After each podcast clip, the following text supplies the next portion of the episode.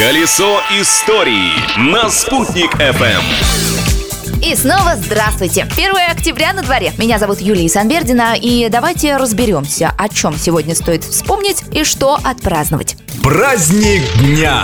Число праздников сегодня просто зашкаливает. Итак, по списку. Международный день пожилых людей. Поздравляем. Международный день музыки. Отмечаем. Думали все? А нет. Международный день вегетарианства. Уважаем.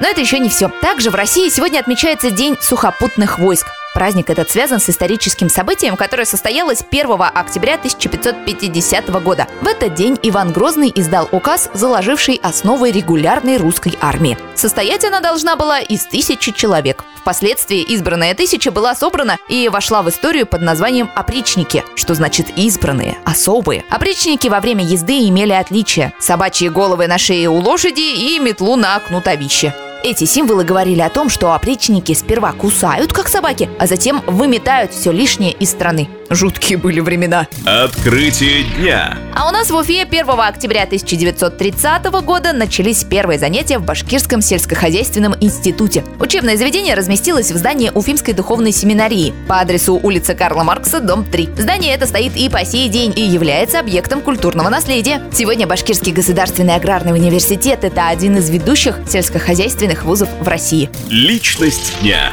1 октября 1870 года родился Александр Дмитриевич Цурюпа, большевик, советский, государственный и партийный деятель. Получив чрезвычайные полномочия для снабжения страны хлебом, он стал инициатором введения в стране продовольственной диктатуры. Цурюпа – один из организаторов продотрядов. Кстати, свою партийную деятельность Цурюпа начал в Уфе и долгое время жил и работал в нашем городе. Видимо, по этой причине в честь Александра Цурюпы названа одна из старейших улиц Уфы. Примечательно на тем, что начинается и заканчивается на набережных реки реки Белой. Первоначальное ее название – Больничная улица, поскольку на ней стояла губернская больница. В начале 19 века на ней был возведен деревянный губернаторский дом, и поэтому улицу стали называть губернаторской. А после возведения губернского телеграфа улица снова сменила название и стала называться Телеграфной. Нынешнее свое название улица Цюрюпа получила в 1928 году.